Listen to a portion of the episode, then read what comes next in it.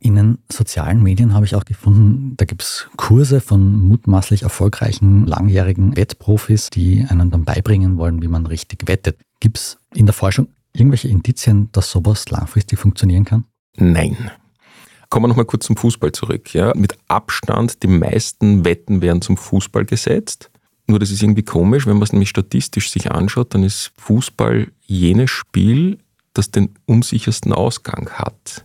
Warum? Weil die wenigsten Tore fallen. Bei einem Basketballmatch, da gibt es 80 Körbe und mehr. Das heißt, da kommt es oft auf einen Korb mehr oder weniger gar nicht an, wie das Spiel ausgeht. Beim Fußball, also gerade wenn man sich was hier anschaut, Länder wie Italien, wo relativ wenig Tore auch teilweise fallen, da entscheidet ein Tor über den gesamten Ausgang des Spiels und auch über meine Wette, ob ich gewonnen habe oder nicht. Das heißt, eigentlich ist es paradox, auf ein Fußballmatch zu setzen. Besser wäre es auf was anderes zu setzen. Und dann kommt natürlich noch dazu, das haben wir gesehen in Zeit der Covid-Krise, wo viele, viele Fußballspiele gar nicht durchgeführt worden sind in Europa. Was haben denn die Menschen gemacht, die kein Problem gehabt haben? Die haben aufgehört zum Wetten, weil ja ihre Mannschaft nicht gespielt hat und dieser soziale Aspekt dann nicht lebbar war zu der Zeit. Die, die süchtig waren, haben dann teilweise auf asiatische Basketballmannschaften gesetzt, wo ich nicht mal den Namen davon aussprechen kann. Das heißt, da ist ja Kompetenzanteil der Null da, weil ich kenne die überhaupt nicht.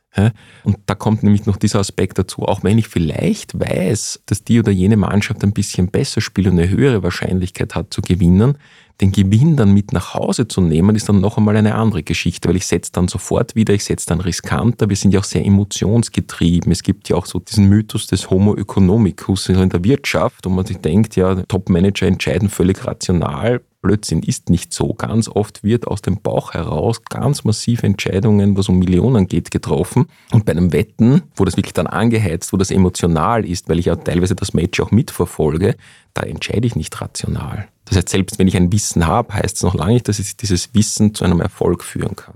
Da sind wir jetzt eh schon mitten im Wirtschaftlichen drinnen. Ich habe nämlich im Vorfeld auch ein paar Geschäftsberichte studiert, um mir ein bisschen einen Überblick zu verschaffen über die Summen, die da in dieser Branche bewegt werden. Also allein der britische Konzern Entain, zu dem unter anderem in Österreich BWin gehört hat, im Jahr 2022 Sportwetten im Wert von 20,5 Milliarden Euro umgesetzt. Als jemand, der sich beruflich mit den Folgen des Wettens befasst, was denken Sie sich, wenn Sie solche Zahlen hören?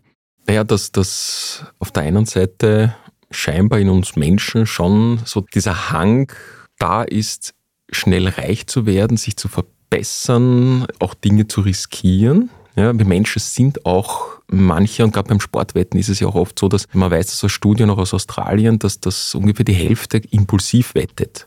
Ja, das heißt, dieses Ausleben von Impulsen, sich auch zu spüren, wenn spannend wird, das ist etwas, was in uns Menschen einfach drinnen ist. Auf der anderen Seite braucht es hier ganz starke Maßnahmen im Bereich des Responsible Bettings, das heißt Spielerschutz oder Wettschutzmaßnahmen, um eine Verschuldung möglichst zu verhindern. Bei den Summen, die Sie genannt haben, ist klar, wenn die einen die Sachen einnehmen, dann hat man es von irgendwoher und wir sehen das bei uns am Anton Brocksch Institut. Neben den Automatenspielern ist die zweitgrößte Gruppe, die wir behandeln, jene, die sportwettsüchtig sind. Und da ist es auch so, dass ein Patient, der zu uns stationär gekommen ist, das sind also schon Personen, die schon sehr lange und sehr tief und sehr schwer in dieser Abhängigkeit drinnen sind, damit sie eben dann stationär behandelt werden müssen.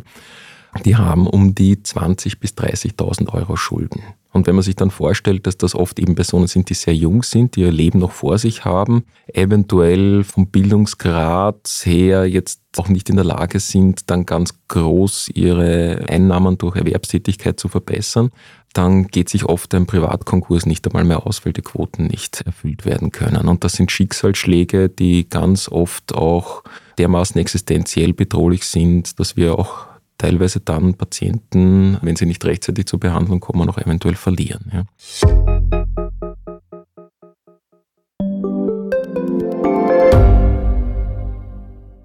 Reicht mein Gehalt für ein gutes Leben? Sind Sneaker und Uhren ein gutes Investment? Wie viel kostet eine Scheidung?